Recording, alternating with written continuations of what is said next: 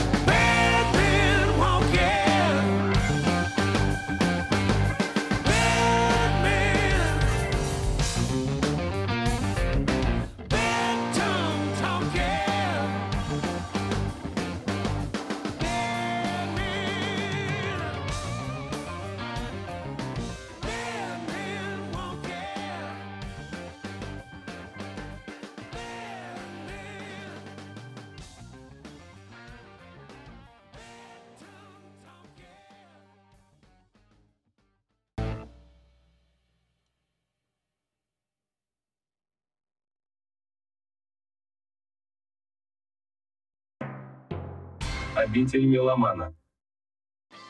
Вот мы услышали первую, самую заглавную песню с этого альбома. Мне всегда было интересно понятие южного рока. Что это такое, с чем его едят. Для меня южный рок это что-то такое, находящееся на стыке обычного хард-рока с его там энергичностью и блюзом потому что все равно у южного рока свои корни. Они южные. Наверное, юж, с южного побережья Америки все это пришло, где царствовал блюз. Ты как думаешь, Иван? Ну, я бы здесь оговорился. Несмотря на то, что эту группу причисляют к южному року, они все-таки намного шире, чем это направление, и у них только оно частично представлено в их творчестве. Вообще для меня южный рок это какой-то, да, наверное, сплав рока, блюза, хард-рока, частицы фолка, частицы кантри, частицы американы, ну и в целом это все можно назвать американой. Такая сборная солянка, которая родилась в Америке в начале 70-х и постепенно захватила полпланеты. А у истоков, кстати, южного рока как раз стояли Allman Brothers Band. Даже можно сказать, что там даже есть элементы кантри. А это народная американская музыка, ковбойская, скажем так. Что я могу сказать? Когда я первый раз послушал альбом, мне показалось, что все же композиции слегка затянуты по времени, потому что музыканты играют профессионально, композиторы отменные, выразить они хотят даже в рамках одной композиции очень много. Да. Ну, для меня это, скажем, недостаток альбома. Да, да, перебор. Перебор, да, перебор. Но я не скажу, что я при прослушивании альбома устал, потому что постоянные переходы от э, быстрого в определенном понятии быстрого к более такому тягучему блюзовому, они постоянно идут. То есть не успевает слушатель каким-то образом заскучать. Ну или присытиться чем-то. Ну, присытиться невозможно, потому что альбом это отдельная жизнь ты ее послушал, от, от, прочитал как книгу от начала до конца, получил свои эмоции, какое-то удовольствие и отложил в сторону.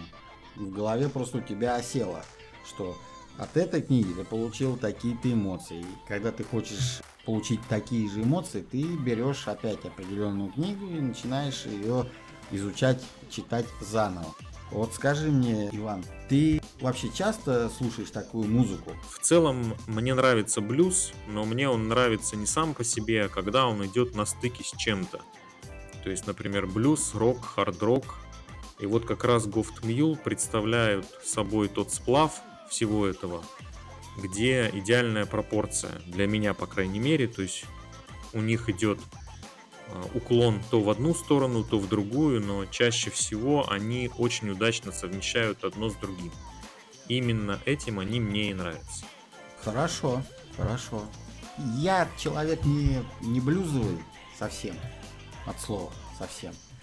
Я блюз слушаю, ну максимум одну, две песни и все. Для меня эта музыка представляет собой какую-то печаль, что ли мне кажется, что у меня даже портится настроение. Но для блюза, для такой, даже вот для Гоф Мю, э, нужно настроение отдыхающее. То есть тебе не нужны никакие эмоции, и ты просто сидишь, о чем-то своем думаешь, даже возникают э, какие-то определенные ассоциации с звучащей музыкой. Я даже в некоторые моменты поймал себя на мысли, что я сижу на американской прерии и на какой-то горе. Созерцаешь и пейзаж. Пью, созерцаю, пью и, и пью чай. Насколько пронизана музыка этим духом южным, этим, этими южными прериями, этим народным, народным аром, не ароматом, а атмосферой. Вот. Ну, слегка запутался, но ничего страшного. Народным ароматом, если музыка проникнута, я думаю, тоже она будет не этим интересна. Я вообще всегда считал, что музыка имеет запах. Как бы со мной не спорили. Да, я согласен. Тут, тут иногда возникали вопросы, кто на чем слушает музыку. Я не стану спрашивать у тебя, на чем ты слушаешь. Люди, люди до сих пор есть. Я с ними более-менее знаком, которые, представь, в наш век цифровых технологий записывают альбомы на кассеты. Ну, это я не встречал. Не встречал ни кассеты, ни в современности таких людей не видел. Ну, бывает и такое. Давай э, продолжим дальше о группе. Группа не то что знаменитая, все-таки группа больше, как ты считаешь, э, пользуется славой Almond Brothers или все-таки у них есть свое лицо и они пытаются всячески отпочковаться совсем от э, громкого имени, да, вот этого Almond Brothers. Как ты считаешь? Да, я понял вопрос. Мне кажется, что они самодостаточны в этом плане, и даже когда они параллельно с Alman Brothers Band начали свою деятельность, то они довольно быстро пришли к осознанию того, что они такая самостоятельная творческая единица. Ну, опять же, я вынужден сделать определенную оговорку, что я пока не слушал Alman Brothers, поэтому я не могу сравнить. Но мне кажется, исходя из того, как их воспринимают в прессе, в интернете, то, что я читал, то, что публика пишет и высказывает, что это отдельный проект. Ну, проект, наверное, мало подходит. Это изначально они были проектом, сейчас это уже группа, коллектив, который отдельно воспринимается со своей музыкой, и он не связывается в восприятии никоим образом с предыдущей группой, откуда вышли два участника. Ну и сам по себе Уоррен Эйнс очень мощная музыкальная фигура и как гитарист, и как исполнитель, и как композитор, поэтому везде чувствуется его такая уверенная, сильная рука, которой он начал вести группу и вот э, ведет до сих пор. Гофт Мюл, эта группа уже, принципе, это уже не стоит ее рассматривать в плоскости других коллективов. У них довольно богатая история, потому что существовать с 95 -го года, это на момент записи, да, нашего с тобой разговора, это уже 27 лет. Это уже это можно сказать, что... Э, да, и оставаться актуальными при этом. Мало того, что актуальными, я, я даже могу больше сказать. Я в этом уверен, потому что любители, ценители настоящие блюза, которые разбираются в нем, которые давно его слушают, могут даже их причислить к классикам стиля. Несмотря на то, что блюз зарождался там лет 200 там назад музыкантами, постоянно развивался. Мало групп, которые играют блюз, самый настоящий, а тут все-таки примешано многое. То есть вся музыкальная палитра, ну кроме, конечно, там экстремального, да, хэви-металла и прочего трэша и так далее, дает свое, оказывает свое влияние на звуковую палитру группы. Я думаю так, точнее даже в этом уверен. Давай следующую песню какую-нибудь поставим. У меня, честно говоря, были сомнения по поводу второй песни, но я все-таки рискну и попрошу поставить именно вторую песню, которая идет в альбоме. Несмотря на то, что она очень длинная, ну скажем так, по меркам популярной музыки, но она именно больше блюзовая, такая тягучая. При этом у нее есть выраженные рок-нотки в припевах и некоторых проигрышах. Поэтому второй трек альбома About to Rage. Слушаем. Обитель меломана.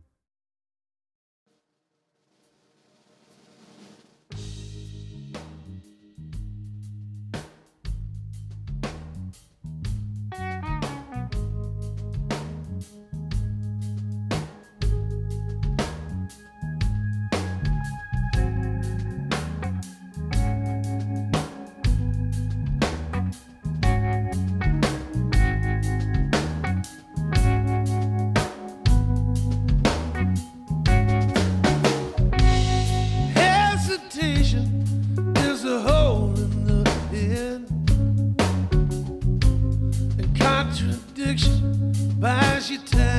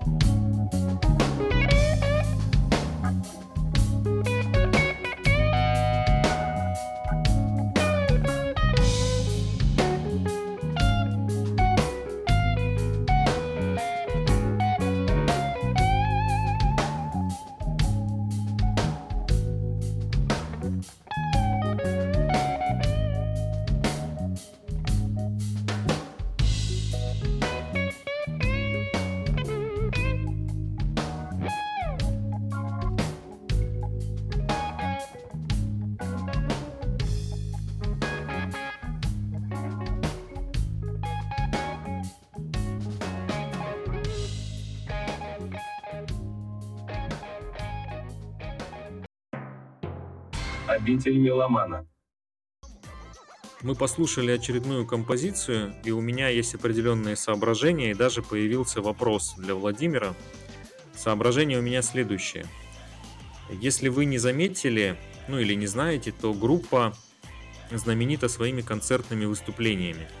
Порой даже некоторые считают, что она больше ими знаменита, чем студийными записями.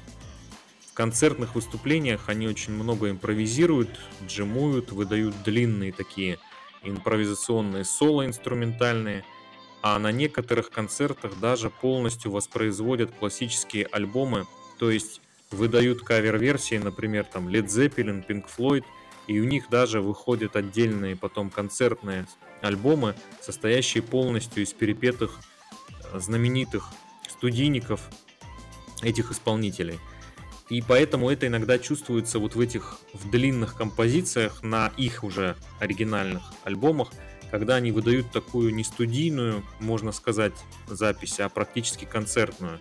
То есть там тоже есть элемент импровизации, какие-то длинные переходы. Не всегда это удачно и не всем это нравится, некоторых это наоборот отталкивает. Но у меня в связи с этим а, как раз появился вопрос – как ты относишься к таким вот импровизациям в музыке, когда они, например, раз и вдруг заполняют собой какую-то определенную часть композиции или альбома? Ну, провокационный вопрос, я даже не сразу найду, что ответить. Если мне музыка нравится группы, они со своими песнями и композициями могут делать все, что хотят. Могут по две минуты там проигрыш какой-то играть, если мне композиция нравится, сама основная тема то это всегда у меня будет вызывать восторг. Но тут понимаешь, что получается? Я не поклонник блюза. Ты правильно подметил, что длинные композиции с их длинными переходами, я бы не сказал, что меня не раздражают или бесят. Но у меня сразу возникает какое-то отторжение к музыке, как бы она ни была красива. Не знаю, ответила на твой вопрос или нет. Это тебе судить и нашим слушателям. Вот самое интересное, хороший факт ты подметил, что живые выступления группы набирают больше восторженных откликов, от, да, отзывов, от, да. от поклонников и от критиков. Ну, я, если честно, наверное, прошляпил немного этот факт, что они на своих живых э, выступлениях делают кавер альбомы, причем целиком, от начала и до конца. Это смелое решение, но в группе собрались э, музыканты очень смелые. Им, в принципе, видимо, они делают, что хотят. И то, что им нравится. И даже можно заявить, что возможно, возможно, они в детстве, в детстве и даже в период становления себя как музыкантов, где-то что-то, вот южный рок, мне он всегда почему-то кажется, что он перекликается с джазом. Именно оттуда эти импровизации блюзовые. Даже ну, джаз, блюз, это же все коренная музыка Америки. Интересная мысль, что он перекликается с джазом. Возможно, ты прав в части того, что все пошло оттуда, просто в какой-то момент разделилось, и джаз ушел больше в инструментал, а блюз в настроение и песенную часть не то чтобы разделилось, просто начали не то что разделяться сами музыканты, а джаз это саксофон, контрабас, трубы, а, а, а рок это что? Это гитары, бас, который более электрическое такое звучание. И вокал, да нет, в джазе есть вокал. Как я и сказал, если джаз больше про импровизацию и инструментальную составляющую, то блюз это больше как настроение и атмосфера. Ну, я когда послушал альбом, я заметил интересную такую, не то что фишку, музыканты в партии клавишных больше всего используют орган. Да. То есть ну, такой сэмплированный орган, но никаких струнных, э, никаких э, современных компьютерных звуков. Они опираются именно на классическое звучание блюза то время, когда он вышел на большую арену, клавиши были ограничены своим звучанием. То есть там пианино, орган, там клавесин и все. И вот даже вот под конец да, 20 века использовать чистый звук просто органа это надо быть смелым, потому что вокруг очень много вариантов и вариаций, которых звуки можно применять в записи. Но остаться вот на этом уровне классики и не переходить за нее, не поддаваться музыкальной моде, это тоже надо, во-первых, уметь, обладать определенной смелостью. Вкус музыкальный у людей просто свой, они идут своим путем, и им на весь окружающий шум, в принципе, все равно. Ну или по барабану. Вообще, конечно, необходимо обладать определенной степенью принципиальности, самостоятельности и мастерства, чтобы оставаться в пределах тех музыкальных средств самовыражения, которые были, например, в начале 70-х. И я здесь хочу обратить внимание тех, кто будет нас слушать и заинтересуется группой. Я очень рекомендую послушать их последний альбом, который вышел в 2021 году и наполовину он состоит из каверов на классические блюзовые вещи, а наполовину из собственного материала группы. И они его записывали специально на старом оборудовании, ну, скажем так, в очень примитивной по современным меркам студии и на старых инструментах, то есть в частности на старых каких-то гитарах, там 50-х, 60-х годов, и получился в итоге совершенно такой крышесносный материал, и альбом слушается вот как будто он прямиком оттуда, из тех времен, причем очень-очень качественно записан. Кавер-версии некоторые звучат а, так, как будто они их сами записали, сами сочинили, то есть ну, вот, полноценный, студийный, очень качественный и профессионально записанный, сыгранный альбом, берущий прям за живое. Поэтому очень рекомендую всем его послушать. Хорошо. Надеюсь, наши слушатели запомнили. Ну, главное, чтобы они запомнили группу. А все остальное, то, что им понравится, какое будет у них мнение, это уже дело их. Мы своего мнения не навязываем. Мы да. просто общаемся и обсуждаем. Давай перейдем к музыкальной части, продолжение музыкальной части. Какую песню будем слушать? Ну давай после такой замедленной, блюзовой, длинной композиции поставим что-то более бодрое и быстрое. Десятая композиция, которая называется «Мистер Мэн». Обитель меломана.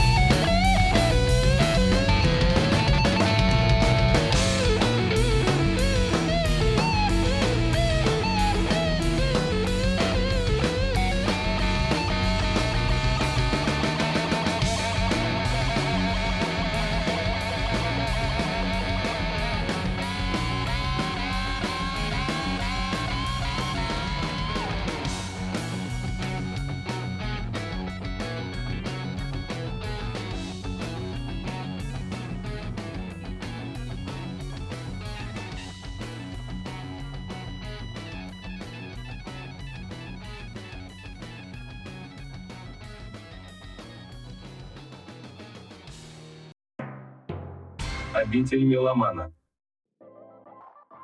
Иван, скажи мне, вот в этой композиции, вот ярко выраженный орган, он один из солирующих инструментов, тебе не показалось, что партии этого органа, его плетение в общую музыкальную картину композиции почему-то мне напоминает Дорс или Deep. Хотя это далеко не, не блюзовые команды. Не, ну Дорс там они- у них своя, свой стиль, Дорс это Дорс, а Deep Purple это Deep Purple. Вот именно вот эта часть органа. Ну вот, не очевидно. Ты меня здесь сейчас прямо поставил в тупик, потому что я как бы не думал об этом до этого, и у меня не было мысли, что это похоже на Deep Purple или Doors. А вот сейчас ты говоришь, и я понимаю, что, пожалуй, похоже. Не, не то, что это похоже, именно вот э, использование органа в композиции. Да, я понял, использование органа. Я бы здесь тогда сказал, что использование органа больше похоже и как бы ближе ставит композицию к Doors, а вот общая структура композиции, ее скорость, она ближе к Deep Purple. Поэтому, учитывая, что они тоже использовали этот инструмент, мы получаем вот такое впечатление. Да, я сейчас с тобой соглашусь, хотя до этого я об этом не задумывался. Ну, у меня при прослушивании, когда началась эта композиция, первое, что я вспомнил The Doors. Потом, Интересно, да. когда композиция начала, грубо говоря, разгоняться, Джон Лорд, что ли, там был? Ну, светлая память музыкант. Да, да, его дух витал. Ну, все, все-таки, когда играешь классические стили, чистые классические стили, любые сравнения с группами из 60-х, 50-х, это относительно к блюзу идет, 70-х, 80-х, они все равно будут э, перед слушателем возникать, те или иные. Потому что я больше чем уверен, что человек, который познакомится с этой группой, послушает нас с тобой, скажет, ребята, а тут еще Точнее, не, то, что скажет, а про себя подумает. А тут еще там раз, два, три, четыре, пять, семь и еще штук 20 групп назовет. Это нормально. Ну да, и попросится к нам в гости на очередной подкаст. Да ради бога, я человек гостеприимный. Я даже могу сказать, что когда я прочитал, что музыканты выросли на группе Крим и Джимми Хендрикс, если бы этого не прочитал, я, конечно, вряд ли бы вспомнил. Сразу чувствуется, откуда растут ноги. Влияние, да. Но я хочу сказать по поводу твоего впечатления, все-таки, наверное, учитывая, что я с группой знаком чуть больше, вот у тебя, наверное, было такое мнение новичка, и оно оказалось верным. Вот видишь, как интересно, а я этот момент упустил. Видимо, как-то их заслушал уже. Ну, я не новичок, я имею, ты имел в виду, что я первый раз услышал свежие уши. У тебя уши уже замылили. Свежие уши. Да, свежие уши замылились блюз-роком. Почему замылились? Замылились просто композицией. У тебя свои ассоциации с этой песней. Вот наверняка. Но есть слушатели, которые постоянно сидят и вспоминают что-то, а есть слушатели, которые просто сидят и слушают. Вот только и всего. Давай, наверное, последнюю композицию для знакомства с этим альбомом, потому что альбом из разряда тех, которые надо слушать от начала и до конца. Да, да, я согласен. Ну, для наших слушателей я попрошу поставить последнюю композицию, во всех смыслах последнюю. Она, как мне кажется, лучшая на альбоме, по крайней мере на мой вкус, и очень хорошо отражает то, о чем я говорил ранее. Это как раз совмещение такой блюзовой части, протяжной, тягучей, инструментальной, и роковой, которая здесь выражена в мелодичной гитарности, в напоре.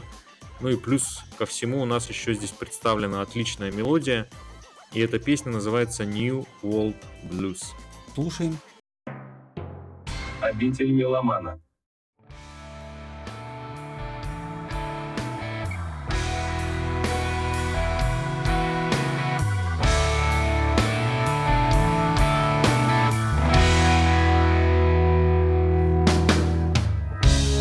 Life is not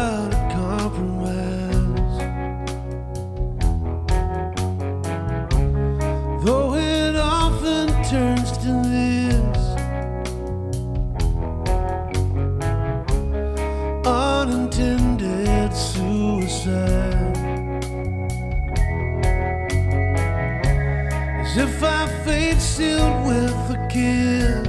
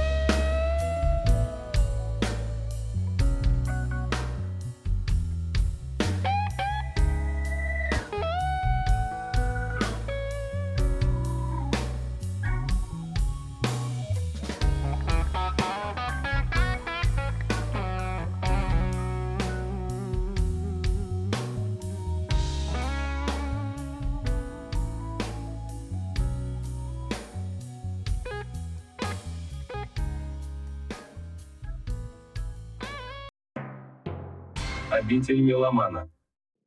Итак, мы познакомились с 12-й последней композицией на этом альбоме. Я не знаю, что сказать вам, дорогие друзья. Это надо любить. Если вы любители блюза, как Иван, то эта музыка ваша, слушайте и наслаждайтесь. Я не могу сказать, что мне музыка не понравилась, это не мой формат.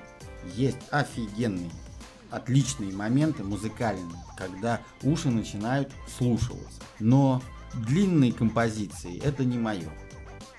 И я не могу сказать, я честно признаюсь, что я этот альбом бы не оставил в коллекции. Возможно, лет через 15-20 я наткнусь на него, послушаю, у меня будет другое восприятие не только мира окружающего, но и этой музыки. Ты меня, конечно, Владимир, расстроил своим мнением. Я шучу, безусловно. Да, я могу сказать, что вот этот блюз, который здесь представлен, я все-таки склонен называть это блюз-роком, потому что именно эти две вещи группа совмещает и делает лучше всего. Я бы сказал не то, что эту музыку можно или нужно любить или не любить, а эту музыку в нее нужно или не нужно влюбляться постепенно, что, собственно говоря, я рекомендую делать. Поэтому, если вам блюз не то, что вы его любите, но он вам интересен или заинтересовал, то тогда я сильно рекомендую обратить свое внимание на эту группу и хотя бы познакомиться с несколькими альбомами. Если вам зайдет, то можете продолжать. Если нет, ну, значит, действительно, это не ваш. Ну что ж, мы послушали мнение главного специалиста по блюз-року среди нас Спасибо, двоих, спасибо. который в ней нашел себя, нашел эмоции. Поэтому очередной выпуск нашего музыкального путешествия подходит к концу. Так что слушайте хорошую музыку, слушайте нас. И до новых встреч. Не грустите, друзья. Даже если вы слушаете блюз, возвращайтесь к року. Но это не обязательно, конечно. Все, пока. Пока. Обитель меломана.